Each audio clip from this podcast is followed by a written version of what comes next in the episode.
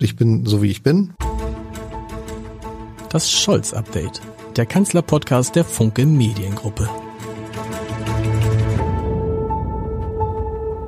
Herzlich willkommen. Mein Name ist Lars Heider und ich kann heute ein Geheimnis lüften, denn mein Stammgast, mein Lieblingsgast in diesem Podcast hat ja ein Buch geschrieben oder schreibt noch an einem Buch über die Ampelregierung. Er verfolgt die Ampelregierung seit ähm, ihrer in Amt, wie nennt man das? In Inauguration, also in Amtseinführung. Amtseinführung. Sehr, vielen Dank, Stefan Lambi ist da. Seit ihrer Amtseinführung und das Buch hat den wunderschönen Titel Ernstfall und äh, der ist eingetreten im doppelten Sinne.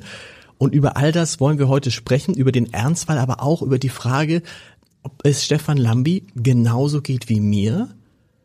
Ich habe ja den Eindruck, dass der Kanzler sich verändert hat, dass er in seinem Amt angekommen ist, ob er das auch so sieht. Und vor allen Dingen müssen wir natürlich darüber sprechen, was ist denn da jetzt eigentlich los mit der Ampelregierung? Wie ist die Stimmung tatsächlich? Wenn man von draußen guckt, denkt man, meine Güte, ähm, die FDP und die Grünen sind so zerstritten, dass sie vielleicht diese Legislatur noch zu Ende bringen, aber danach nie wieder zusammenkommen, was wahrscheinlich Quatsch ist. Ähm, warum tragen die Streitigkeiten über Gesetze wie das Heizungsgesetz nach außen hin in, in, in einer Öffentlichkeit aus? Und am Ende fummeln sie dann doch ein Gesetz hin, hinter dem alle stehen können, über all die Dinge. Spreche ich mit Stefan Lambi, ähm, dem Deutschlands, wie ich hier geschrieben habe, besten Dokumentarfilmer mindestens im Bereich mhm. Politik. Äh, wenn Sie jetzt widersprechen, wie es kommt. ich höre mir das alles an, was Sie sagen, und Sie stellen viele Fragen. Wir gehen es der Reihe nach durch. Wir gehen der Reihe nach durch. Äh, Erstmal kurz noch zum Buch. Buch erscheint im August, Ende August. Ende August und eine ARD-Dokumentation ähm, in der ersten Septemberhälfte. Ernstfall, ihr, ihr, Ihre Idee? Der, ja. ja. Passt sehr gut, finde ich, Ernstfall. Leider ja, weil es ist eine sehr ernste Zeit und ich habe das ganze Projekt angefangen im Herbst 2021, als die Koalition sich ähm, gründete oder fand und bin davon ausgegangen, ich mache zunächst einen Film für die ARD und es geht in dem Film um Klimawandel und vielleicht noch das Ende der Pandemie. Stimmt. Und habe angefangen, ähm, Gespräche zu führen, auch Interviews zu führen und zu reisen, auch mit dem Kanzler zu reisen, ähm, Ende Dezember, Anfang Januar. Und plötzlich brach der Krieg aus. Also man muss sagen, plötzlich, weil viele auch in Berlin davon überrascht waren, wie ich dann in dem Buch auch nachzeichnen werde, dass sie eigentlich auf dem falschen Fuß erwischt wurden. Und dann wurde das ein ganz anderes Projekt. Und jetzt heißt der Untertitel des Buches Regieren in Zeiten des Krieges. Das war so nicht geplant. Das konnte ich nicht wissen. Und der Einzige, der es wirklich wissen konnte, wohnt in Moskau. Und auf dem Titel ist, ich muss noch mal kurz nachblättern, auf dem Titel ist Olaf Scholz zu sehen. Mhm. Verkauft sich Olaf verkauft sich Olaf Scholz auf dem Titel? Hm, mal Müssen Sie beantworten. Aber es ist Olaf Scholz ist nur so eine Silhouette so, zu sehen von Olaf äh, von Olaf Scholz. Ähm, wir sind sehr gespannt drauf. 384 Seiten. Sie sagen, Sie könnten 500 schreiben. Ja. Weil so unglaublich, weil auch so viele Dinge passiert sind, die man draußen gar nicht mitgekriegt hat, weil sie Dinge erlebt haben, die in Zeiten des Krieges, Krieges, während sie passieren, auf keinen Fall nach außen dringen durften, im Nachhinein aber schon? Ähm, auch. Ähm, also ich beobachte die beobachte aus der Innensicht, weil ich ja doch sehr viele Gespräche führe und auf Reisen dabei bin. Ähm, das ist ein Einblick, den normale äh, Leserinnen, Leser, Zuschauer so nicht haben, nicht haben können. Mhm. Ähm, das ist das Privileg der in der Regel Hauptstadtjournalisten. Ich bin nicht Teil davon, sondern ich bin ein Dokumentarfilmer, der aus Hamburg immer wieder anreist.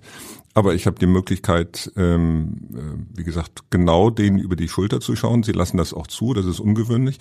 Aber dann haben sich im Beobachtungszeitraum ja Dinge entwickelt, äh, die wir vor, sagen wir, zwei Jahren kaum für möglich gehalten haben. Das Verhältnis zu China ist heute ein völlig anderes als vor zwei, drei Jahren.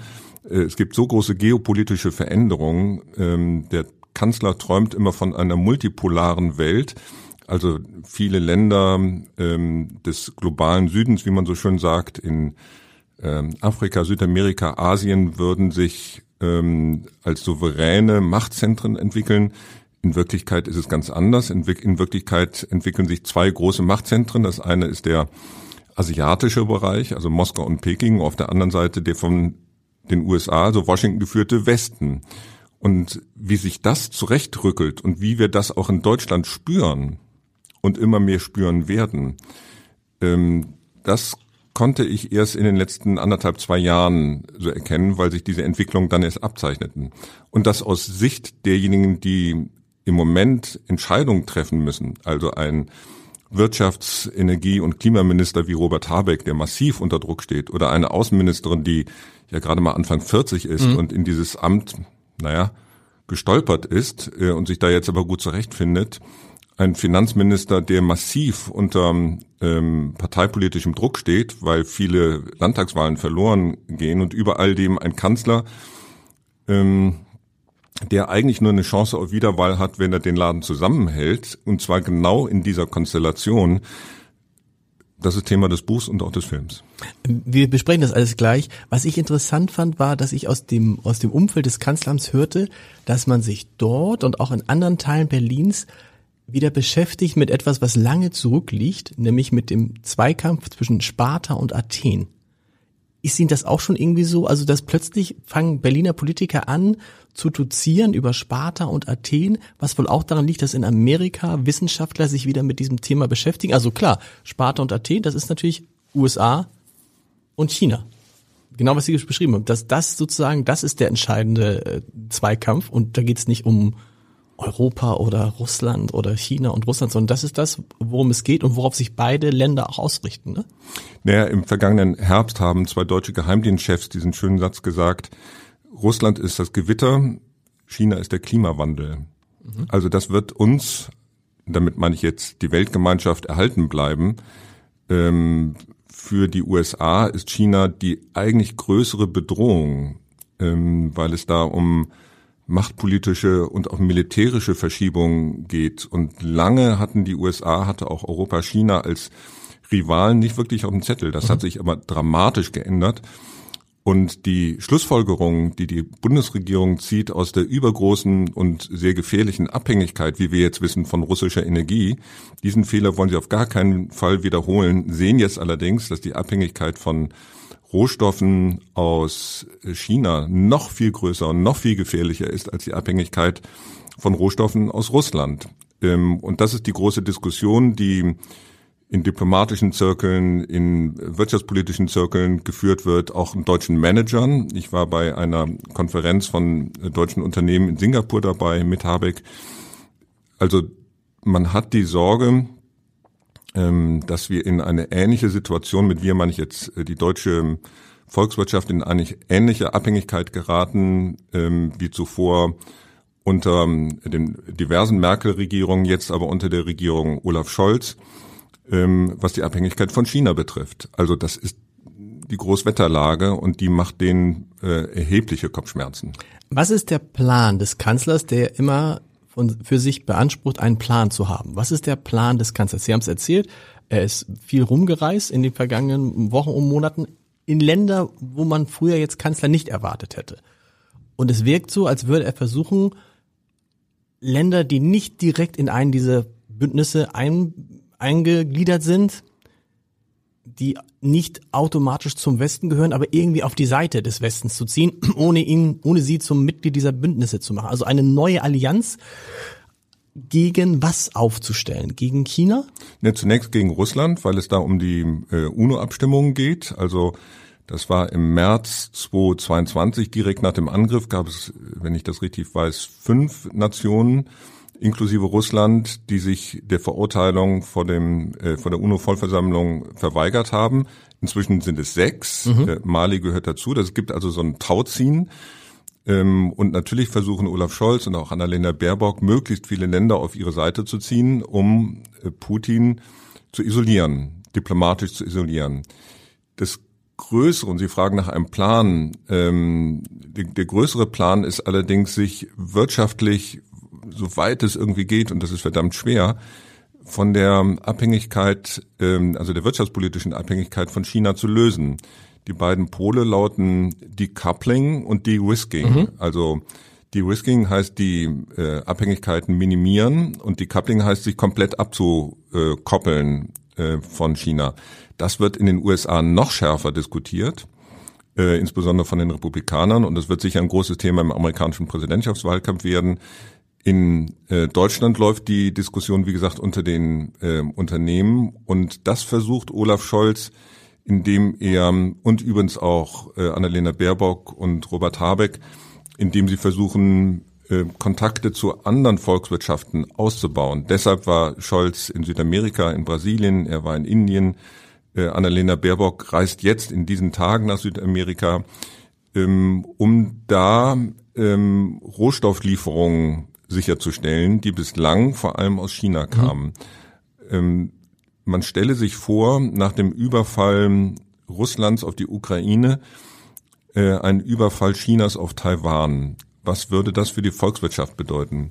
Da würden wir zwei hier nicht mehr so ruhig mhm. sitzen. Mhm. Und äh, das würden viele Unternehmen, Arbeitnehmerinnen und Arbeitnehmer in Deutschland zu spüren bekommen.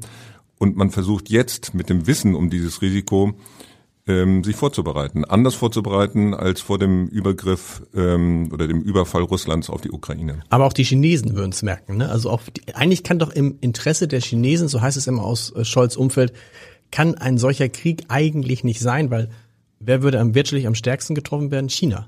Wenn also die wirtschaftlichen äh, äh, Beziehungen in die USA, was ja auch ein riesiger Partner für die Handelspartner für China ist, oder Europa abbrechen würden. Das ist die rationale, unsere Betrachtungsweise, die in China ist möglicherweise eine andere. Da regiert, wie wir wissen, die kommunistische Partei als ähm, Einparteiensystem. Und die haben jetzt nicht nur kurz- und mittelfristige wirtschaftliche Interessen, so wie wir es gewohnt sind, mhm. sondern ähm, sie haben ganz massive äh, politische, parteipolitische Interessen. Die haben in fast allen großen Unternehmen Parteikader sitzen, die dann auch an die Zentrale, also in Peking, melden und Peking regiert ähm, in Unternehmensentscheidungen rein. Das heißt, die folgen da einer anderen Logik. Damit müssen wir uns im Westen auseinandersetzen. Das tun wir. Wir gehen mal jetzt ganz zurück, weil das natürlich etwas ist, was uns alle jetzt in Deutschland beschäftigt, äh, zur, zur Innenpolitik, zur innenpolitischen Lage. Zu den Heizungskörpern. Zu, zu den Heizungskörpern. Sie haben es vorhin so schön aufgezählt und wir, vielleicht arbeiten wir uns mal an diesen drei handelnden Personen ab. Ich habe noch mal geguckt, nachgehört. In dem ersten Podcast, in dem Sie hier waren, ähm, haben Sie damals gesagt, als die Regierung anfing, es wird das größte Problem wird sein für Olaf Scholz, Robert Habeck und Christian Lindner zusammenzukriegen. Zwei Alpha-Männer, die beide genau wissen, was sie wollen, die beide gerne im Rampenlicht stehen. Es ist genauso gekommen. Das ist erstaunlich, dass ich das vorher gesagt Aber habe. Eine völlig verrückte Prognose. Prophet, der hier sitzt. Eine, eine völlig verrückte Prognose. Und ich finde, das ist so interessant, es scheint sich ja immer das gleiche Prozedere zu wiederholen. Man macht irgendwie ein, ein Gesetz, nehmen wir mal das Heizungsgesetz, was sowieso im Koalitionsvertrag steht. So, also das ist jetzt ja nichts, was, worauf man sich nicht schon mal grundsätzlich geeinigt hat. Dann streitet man darüber in aller Öffentlichkeit und beschimpft sich und unterstellt sich den, unterstellt, der eine sagt, Robert Habeck sagt, das ist ein Wortbruch der FDP. Christian Lindner sagt in einer Diskussion mit allen anderen Parteivorsitzenden, also das ist nicht unser Gesetz, ne? So. Dann wird an dem Gesetz gearbeitet. Das erleben wir jetzt gerade. Heute hat Robert Habeck an, gesagt, an vier Punkten könnte man nachbessern. Zum Beispiel könnte dieses Gesetz später losgehen. Dann fragt man sich, warum ist es früher losgegangen? Und dann einigt man sich ja doch, weil man ja weiß, wir können die Koalition nicht platzen lassen. Und da fragt man sich, da bin ich gespannt, wie Sie das sehen. Warum machen die das? Warum tun sie sich das jedes Mal an? Warum versuchen Sie solche Sachen nicht intern zu klären? Gute, völlig berechtigte Frage, äh, auf die ich jetzt auch keine Antwort habe, die Sie befriedigen würde. Ähm, ich würde es als Kritik formulieren, äh, weniger als Frage. Mhm. Ähm, die wissen ja selber, welches Bild die da abgeben und dass ihnen die Wählerinnen und Wähler in Scharen im Moment davonlaufen. Also wenn man die aktuelle ZDF-Sonntagsfrage äh, zugrunde legt, dann liegt die AfD, auf die wir sprechen, äh, zu sprechen kommen müssen, äh, im Moment ein Punkt vor den Grünen und elf vor der FDP und nur noch drei hinter der Kanzlerpartei SPD. Mhm. Also da verschiebt sich gerade was und ähm, das hat eine Ursache und das hat eine Ursache in diesem völlig disparaten Bild, dass die Koalition in diesen für die Bürgerinnen und Bürger so entscheidenden Fragen abgibt, die interessiert ja im Moment weniger, wie ist das Verhältnis zu China und was ist mit den Rohstoffen aus Brasilien. Das ist alles wichtig, aber im Moment interessiert sie ganz handfest, ähm, muss ich meine, meine Gas- oder Ölheizung austauschen. Und Sie haben völlig recht, das muss man als verantwortliche Politikerinnen und Politiker in einer Koalition geräuschlos im Vorfeld klären. Der Grund, warum das nicht gelingt, ist, dass die FDP ganz offenbar erkannt hat, dass sie in der ähm, eine Art Oppositionsrolle in der Regierung findet und Wähler und Wählerinnen zurückholt, die sonst eher dem konservativen Lager, also vor allem der Union, ähm, zuneigen würden. Deshalb haben sie, weil sie da mehrere äh, sehr schmerzhafte Niederlagen bei den Landtagswahlen im vergangenen Jahr erleiden mussten, sich überlegt, das kann ja so nicht weitergehen mit uns. Und wenn wir hier als Juniorpartner wahrgenommen werden und im Prinzip die Entscheidung von Rot-Grün äh, gegenzeichnen, äh, dann verlieren wir völlig an Profil. Das war die Analyse von Lindner und seinen Leuten. Und das Ergebnis ist, dass sie jetzt die Opposition in der Regierung bilden. Ähm, ob das ähm, auf Dauer der Regierung bekommt und ihre Wiederwahl sichert, da habe ich erhebliche Zweifel. Weil wer will eine Regierung wählen, in der mindestens eine Partei ähm, sich als Opposition in der Regierung empfindet? Also das ist der Kurs, den sie eingeschlagen hat, die FDP, die im Moment nicht zum Erfolg für die Koalition und auch nicht für, äh, zum Erfolg für die FDP führt. Das, damit kommen wir auf einen interessanten Punkt. Nach der vergangenen Sendung haben mehrere Hörerinnen und Hörer sich gemeldet, haben gesagt, Hans-Ulrich Jörges hatte da stark, ehemaliger Stern-Autor, äh, ja. hatte da stark auf den Grünen rumgehackt und hatte den Grünen die Schuld gegeben an diesem Zustand der ähm, äh, Koalition, insbesondere Robert Habeck, dass das alles nicht gut vorbereitet sei. Das ist ja auch nicht das erste Mal, dass ein Gesetz nicht gut vorbereitet ist. Da muss man sagen, zu Recht kam die ganze Trauzeugenaffäre dazu wenn ich jetzt und, und, und die Hörerinnen und Hörer sagten, Moment, ihr müsst mal die Rolle der FDP besser beleuchten, das tun wir jetzt gerade. Ähm, also ist das Ziel der FDP, was möglichst bei jeder Sache als die Stimme der vermeintlichen Vernunft von bestimmten Wählerinnen und Wählern äh, gehört zu werden zu wollen. Also grundsätzlich je allem, was die, was aus dem Haus von Robert Habeck kommt, zu widersprechen, nur um sozusagen als eine Alternative wahrgenommen zu werden, egal ob man das prinzipiell dann gut findet oder schlecht? Na, noch ein Satz zu den Grünen und Robert Habeck, hm. bevor wir nochmal auf die FDP. Kommen wir gerne noch lange zu, zu Grünen und Robert Habeck, keine äh, Sorge. Also man kann sie nicht aus der Verantwortung entlassen, ein so wichtiges Gesetz ähm, besser vorzubereiten mhm. und auch besser zu kommunizieren und auch ähm, sich im Vorfeld Gedanken zu machen, wie kann das sozial abgefedert, abgesichert werden. Ähm, das ist nicht im ausreichenden Maße passiert und insofern trägt Robert Habeck, tragen die Grünen eine Mitverantwortung. Die Hauptverantwortung sehe ich allerdings bei der FDP.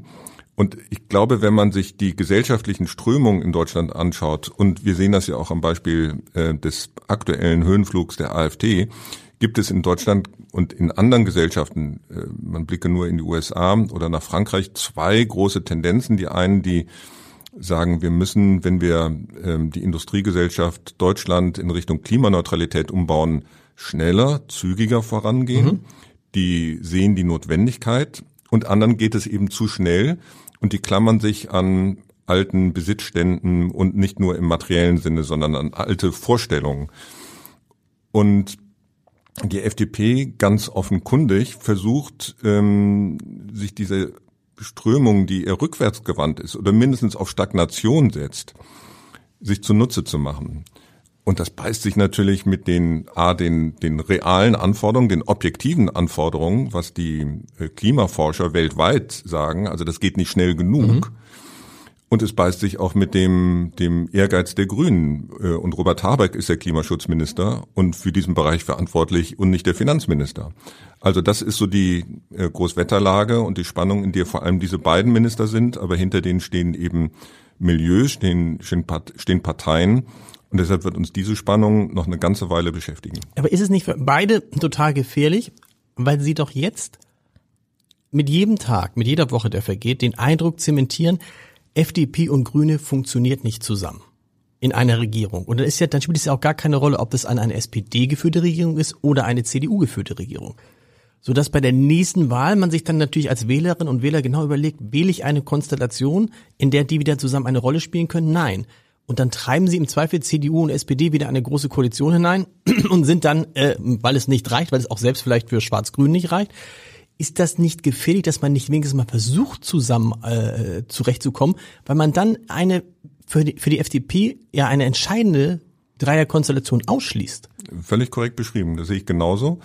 Und wenn man sich die Interviews ähm, im Vorfeld ähm, der Koalition, also von Herbst ähm, 2021 nochmal anschaut und den Koalitionsvertrag durchliest, dann ist ja ganz viel von Respekt die Rede. Genau. Also nicht nur Respekt gegenüber den Bürgerinnen und Bürgern, sondern auch Respekt gegenüber den Koalitionären. Und das Bild, das die jetzt aufführen, ist ähm, der Respektlosigkeit. Also wenn da von Wortbruch die Rede ist oder wenn Britta Hasselmann, die Co-Fraktionsvorsitzende der Grünen, davon spricht, äh, sie hätte die FDP immer als ehrbaren Kaufmann gelernt, die Zeiten seien wohl vorbei. Ich paraphrasiere das mhm. jetzt. Ähm, das sind schon sehr harte Vokabeln und die werden natürlich zurückgefeuert von der FDP, die ähm, ein wichtiges Gesetzesvorhaben bislang, das glaube ich ändert sich gerade, aber bislang äh, sehr medienwirksam blockiert haben. Also Respekt innerhalb der Koalition kann ich in dieser Phase nicht erkennen. Sie erleben die alle. Sie haben äh, Robert Habeck und Christian Lindner erleben Sie. Ich habe den Eindruck, Christian Lindner ficht das alles nach außen gar nicht an. Der ist irgendwie so cool. Der ist wie immer. Robert Habeck merkt man das schon an. Den merkt man an, dass ihn das irgendwie berührt, dass ihn das ärgert. Nun war zum, glaube ich, zuletzt noch richtig verschnupft und so, im wahrsten Sinne des Wortes und so. Beschreiben Sie mal, wenn Sie die beiden, ich weiß nicht, wann Sie die beiden zuletzt getroffen haben, was macht das mit, was hat das mit denen gemacht, diese Auseinandersetzung, die vergangenen zwei Jahre, anderthalb Jahre in der Regierung? Also den Befund bei Lindner würde ich nicht teilen, okay. weil der hat vier Landtagswahlen im vergangenen Jahr vergeigt und zweimal sind seine Parteifreunde der FDP aus den Landtagen gefallen da steht er unter massivem Druck. Ich meine, das ist richtig, aber man merkt es ihm nicht an. Wenn er spricht oder so, merkt man es ihm, merken Sie es ihm doch an. Also wenn man ihn über die Jahre beobachtet, dann spüren Sie schon die Anspannung, unter mhm. der er auch steht. Vielleicht nicht so offensichtlich wie Robert Habeck, dessen Stimme dann schon mal zittert, ähm, der, wie Sie sagen, gerade verschnupft ist. Aber der steht natürlich noch doppelt unter Druck, nicht nur wegen des Zweikampfes mit äh, Christian Lindner, sondern weil es wirklich ganz grobe Fehler in seinem äh, Verantwortungsbereich gegeben hat. Also wenn ein Staatssekretär zurücktreten muss oder zum Rücktritt gedrängt werden muss, dann zahlt das ja auch auf den Chef, also Natürlich. auf Robert Habeck ein. Und dieses Problem hat Christian Lindner im Moment nicht. Ich vermute, ähm, die FDP-Führung äh, schaut sich mit einem gewissen Wohlwollen an, in welche Schwierigkeiten ähm, der Koalitionspartner Robert Habeck da gerade gerät. Das ist allerdings sehr kurzfristig gedacht, weil das ja nicht nur auf die Grünen einzahlt, sondern auf das Bild der Koalition mhm. insgesamt. Insofern stehen die da alle ähm, oder sitzen in einem gemeinsamen Boot. Also ist schon klar, dass sie zwischendurch in unterschiedliche Richtungen rudern müssen, aber irgendwann geht es um wirklich große, äh, bedeutsame Landtagswahlen in Hessen, in Bayern und die nächste äh, Bundestagswahl steht vor der Tür. Also lange können die sich das so nicht mehr erlauben. Und vor allen Dingen dann kommt ja auch dann für die Grünen hinzu, spätestens im nächsten Jahr, oder? Die Frage, was machen wir in Sachen Kanzlerkandidat? Also glauben wir daran, dass wir nochmal mit einem Kanzlerkandidaten, Kanzlerkandidatin sicherlich äh, angreifen in der Hoffnung, dass wir vielleicht tatsächlich mal eines Tages den Kanzler stellen können. Das ist ja dann die dritte Ebene für Robert Habeck, ja. die noch da, die noch dazu kommt. Was ich mich frage ist, ähm, Andi, Sie müssen erstmal noch erklären, wann haben Sie Habeck zuletzt getroffen? Persönlich ist es schon eine Weile okay. her. Ähm, das wird sich aber jetzt sehr bald ändern, mhm. ähm, weil ich mit ihm verabredet bin, auch mit Christian Lindner. Im Moment habe ich ähm, relativ viel Zeit tatsächlich mit Olaf Scholz verbracht.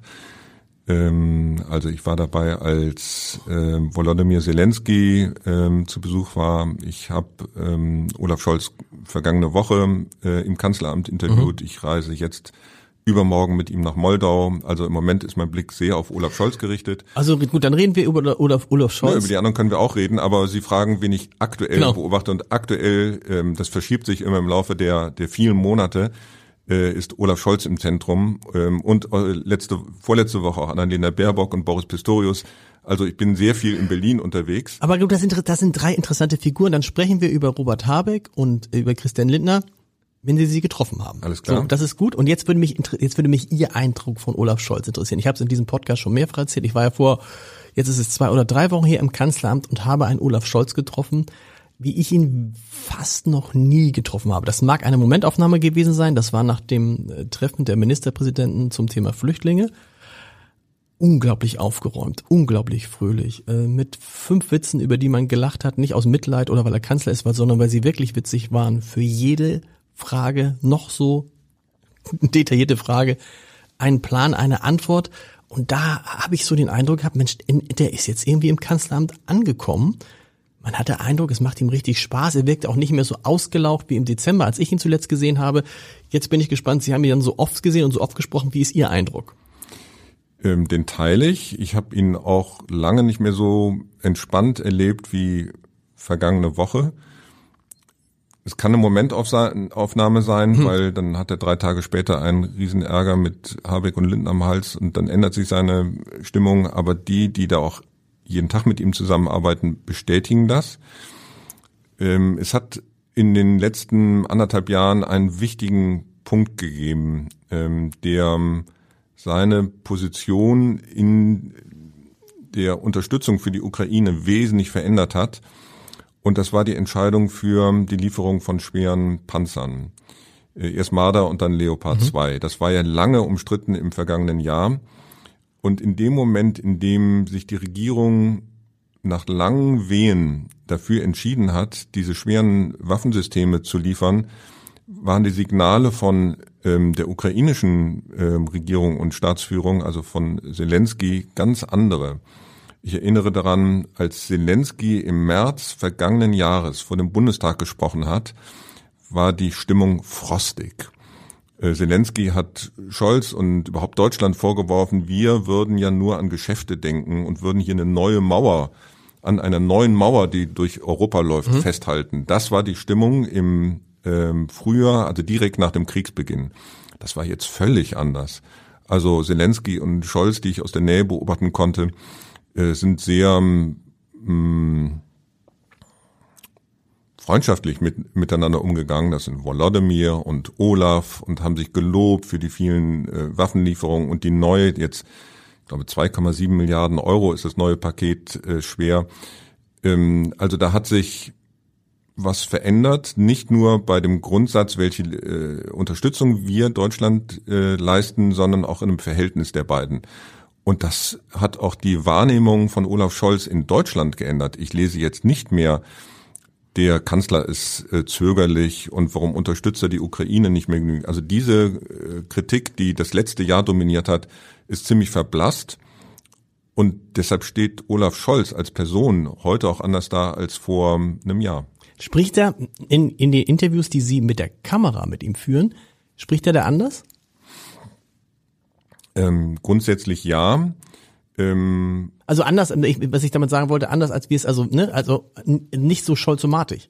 Naja. Oder weil, weil das war mal ein, das ist ja mein Eindruck gewesen. Ich war mit ein paar anderen Kolleginnen und Kollegen da, die hinterher sagten, wieso redet er nicht immer so? Na, es gibt Olaf Scholz zweimal. Genau. Es gibt ihn ähm, im O-Ton und es gibt ihn im Hintergrund. Und im O-Ton denkt der ewig über ein einzelnes Wort nach und das, was er dann ausspricht, ist dann auch nicht so äh, bedeutungsschwanger. Nee.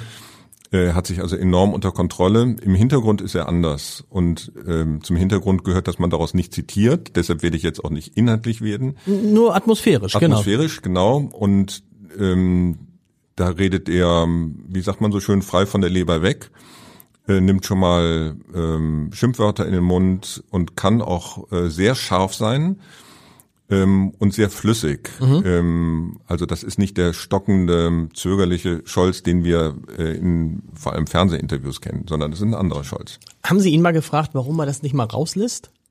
Also warum man nicht mal, warum man nicht mal den zweiten Scholz auch mal, wir, wir ahnen alle warum, äh, aber ähm, ich würde um ein bisschen Geduld bitten hm, okay. und beim nächsten Podcast äh, kommen wir vielleicht auf die Frage. Gut. Boris Pistorius haben Sie getroffen. Das finde ich interessant. Ähm, wir erinnern uns an ähm, seine seine Vor seine Vorgängerin, die mit Abstand ähm, die unbeliebteste Politikerin in Deutschland war. Und er mit Abstand der beliebteste Politiker, also vor Olaf Scholz. Ich glaube, nach der letzten Umfrage hatte Boris Pistorius 2,0 von maximal 5,0 Punkten, die man kriegen kann. Und dann Olaf Scholz, irgendwas 0,9 oder so in die Richtung. Äh, können Sie mir das erklären? Weil ich meine, so, ich meine, ja, aber so ein Kracher ist, oder ist der so ein Kracher und ich sehe das nur nicht. Ich würde das ähm, in einem Satz zusammenfassen. Äh, Boris Pistorius ist ein kerniger Typ. Mhm. Also der spricht den Deutschen aus der Seele. Und die Deutschen nach diesem sehr schwierigen Jahr und mit dieser sehr schwierigen Verteidigungsministerin haben geradezu gedürstet äh, nach einem, der ähm, dieses sehr wichtige Ressort in Kriegszeiten ordentlich in die Hand nimmt. Und sie haben mit Boris Pistorius einem, einen gefunden, dem sie vertrauen. Wenn Sie ihn so erleben, ist das einer, ähm, das ist ja manchmal so ein Tuschel-Tuschel, oh, kann der mal eine Gefahr für Olaf Scholz werden? Das ist Quatsch, ne? Also Ähm, zumindest, Über das Thema habe ich mit ihm gesprochen. Okay. Und auch da bitte ich um ein bisschen Geduld, Okay. weil ich möchte jetzt nicht alle, ähm, alle, alle Juwelen hier ausbreiten. Aber Oha. ich, ich komme zurück auf den Punkt.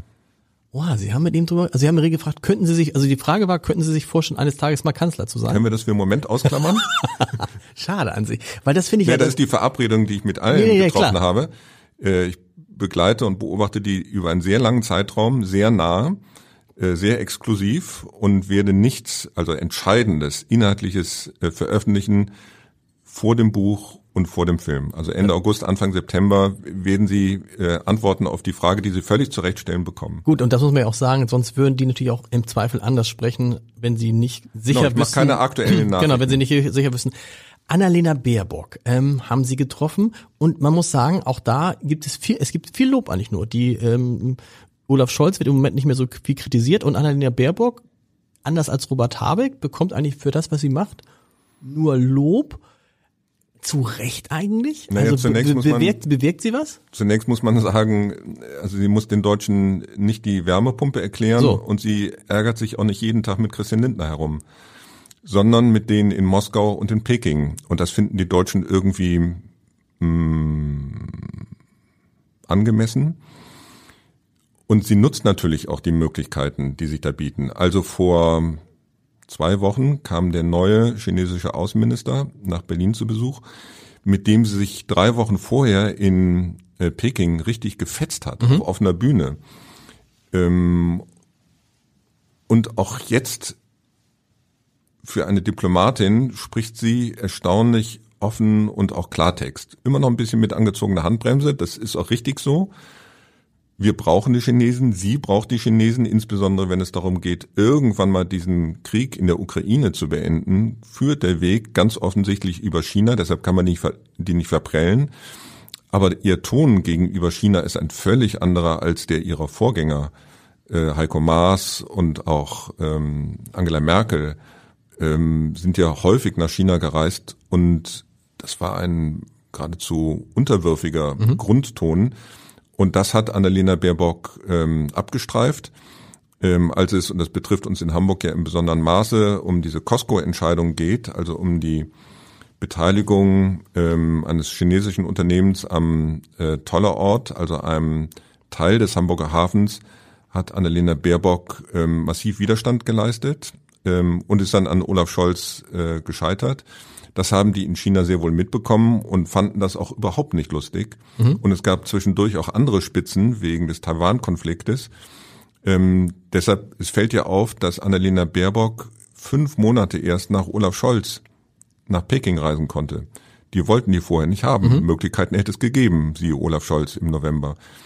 Ähm, also insofern ist äh, Annalena Baerbock in äh, gilt Annalena Baerbock in China als schwierige Partnerin. Und trotzdem Und das kommt- wiederum finden genau. die Deutschen gut. Genau, aber trotzdem kommt dann der chinesische Außenminister drei Wochen nach dem Besuch in Peking nach Deutschland, um sich wieder mit ihr zu treffen. Warum? Weil sie das, das beeindruckt die Chinesen doch nicht, oder? Äußerlich, ähm, weil es um die Vorbereitung von deutsch-chinesischen Koalitions Mhm. äh, äh, Regierungskonsultationen gibt, die jetzt im Juni stattfinden Mhm. werden.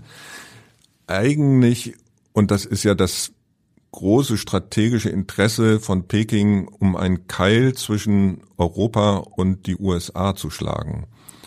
Also wenn man sich ähm, das Verhalten von Qin Gang, so heißt der, äh, dem neuen chinesischen Außenminister anschaut und die äh, Pressekonferenzen, dann ist am Horizont immer Washington. Und diese Diskussion, die wir am Anfang unseres Podcasts geführt haben, Decoupling, De-Risking, das interessiert äh, Peking im besonderen Maße. Und die Frage, die die chinesische Regierung umtreibt, ist, wo steht die deutsche Regierung? Wo steht Baerbock? Und wenn es irgendeine Möglichkeit gibt, Europa von den USA zu entfernen, dann nutzen sie die Gelegenheit.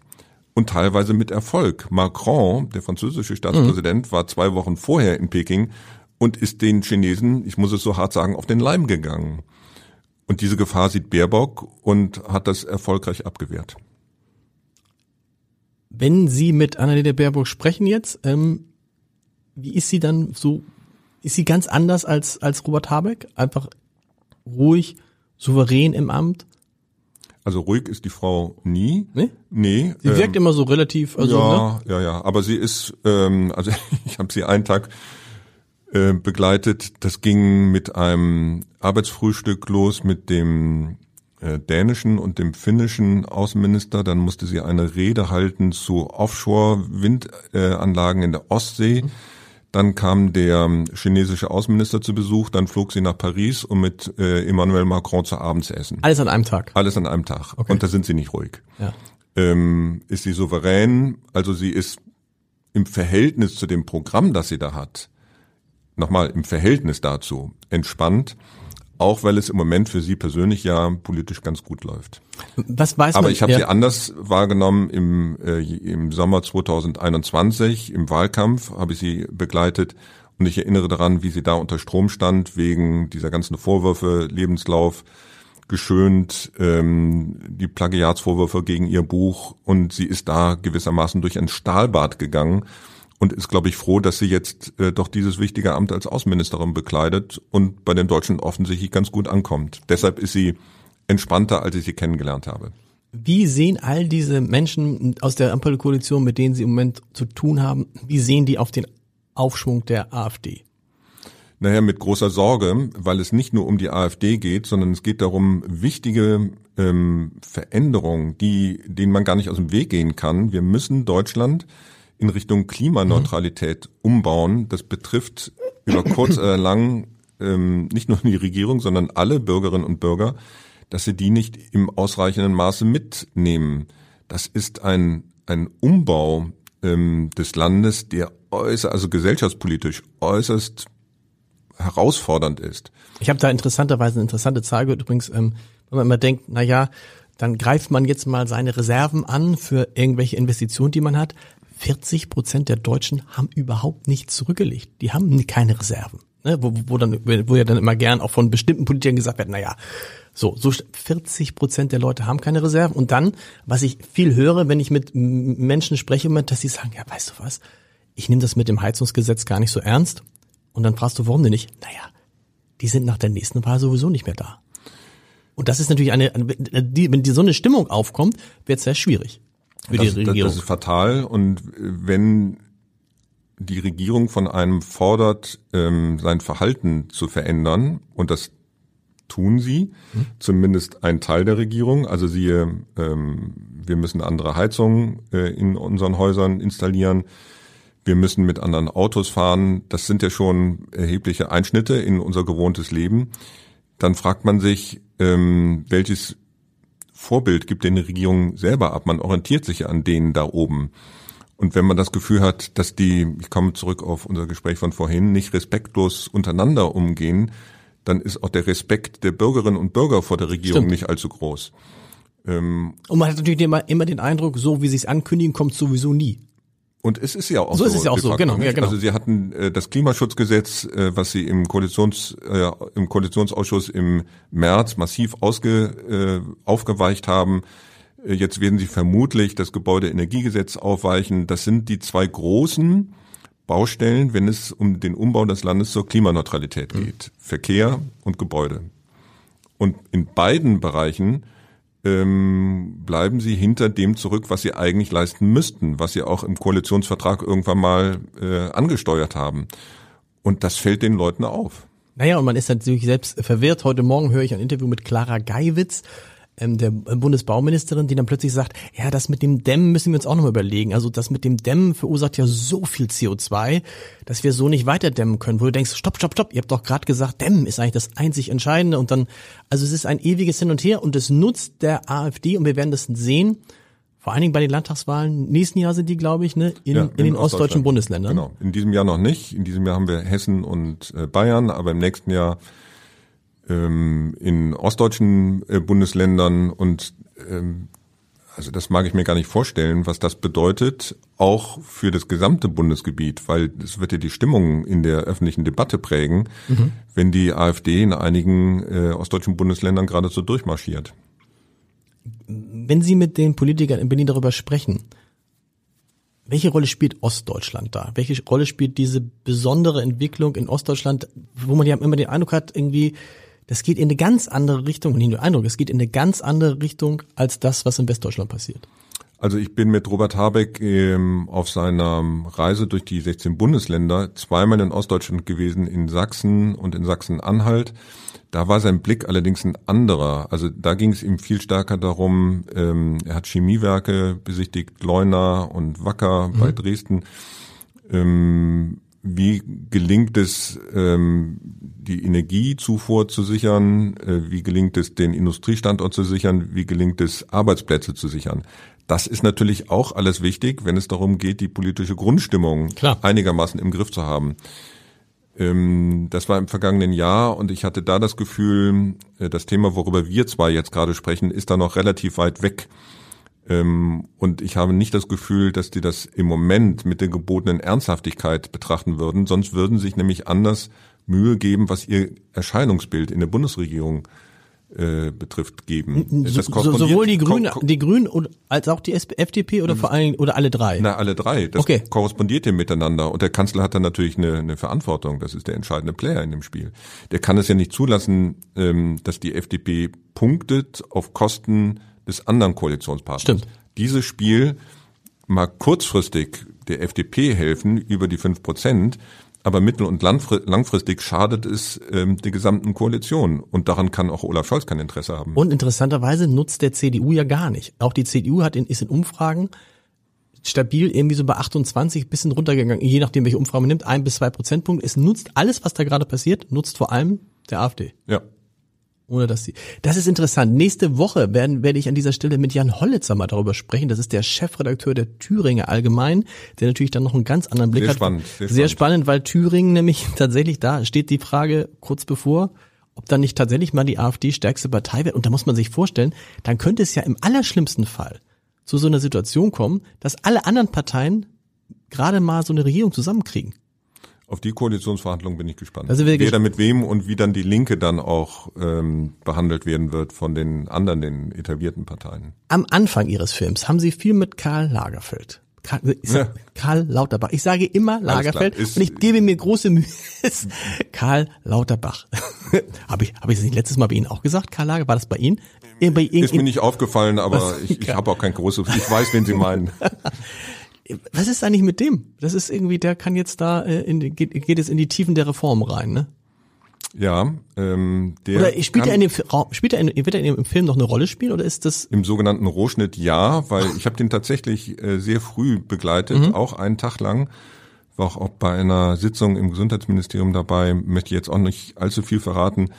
Allerdings ist es schon spannend, mit einem Mann zu reden, dessen eigentliches Thema ja die Corona-Pandemie ist, der also den Blick des Wissenschaftlers mhm. auf eine Großkrise hat, wie der jetzt auf diese andere Großkrise blickt. Und der vergleicht dann die Corona-Pandemie mit dem Ukraine-Krieg. Ah. Aus Sicht des Gesundheitsministers. Das ist spannend. Äh, können Sie aber auch wieder nichts zusagen jetzt hier, oder? Was ist da? Also man, äh, er hat mir den Eindruck vermittelt, ähm, dass anders als bei der Corona-Pandemie, wo man doch sehr rational handeln kann, weil es da wissenschaftliche Untersuchungen gibt, Zahlen, die Karl Lauterbach, wenn ich das richtig beobachte, bis vier Uhr morgens liest, mhm.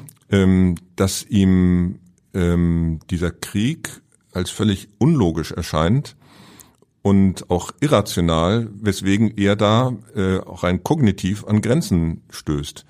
Also er, er, er hat keine Möglichkeit, diesen Ukraine Krieg richtig intellektuell zu greifen, anders als die Corona-Pandemie. Das ist der Vergleich, den er zieht. Spielt in Ihrem Film eigentlich irgendwie Friedrich Merz eine Rolle? Nein. Nein, es wird in der ARD einen anderen Film gehen, ja. ähm, geben, der sich äh, um die ähm, von der Union geführte Opposition kümmert. Insofern haben wir das äh, aufgeteilt. Ich kümmere mich um die Regierung.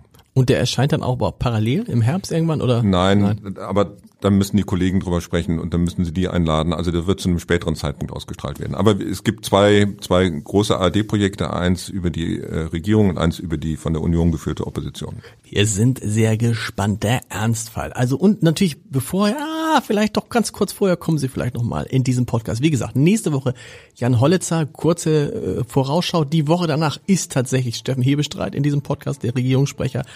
Danach die Woche ähm, Wolfgang Kubicki. Das ist dann der erste neben Ihnen, Herr Lambi, der das zweite Mal in diesem Podcast ist. Und dann die Woche darauf Klaus von Donani. Das ist eine ganz gute, ganz gute, Super, ganz super. gute, ganz gute Liner. Bis nächste Woche und vielen Dank. Gerne.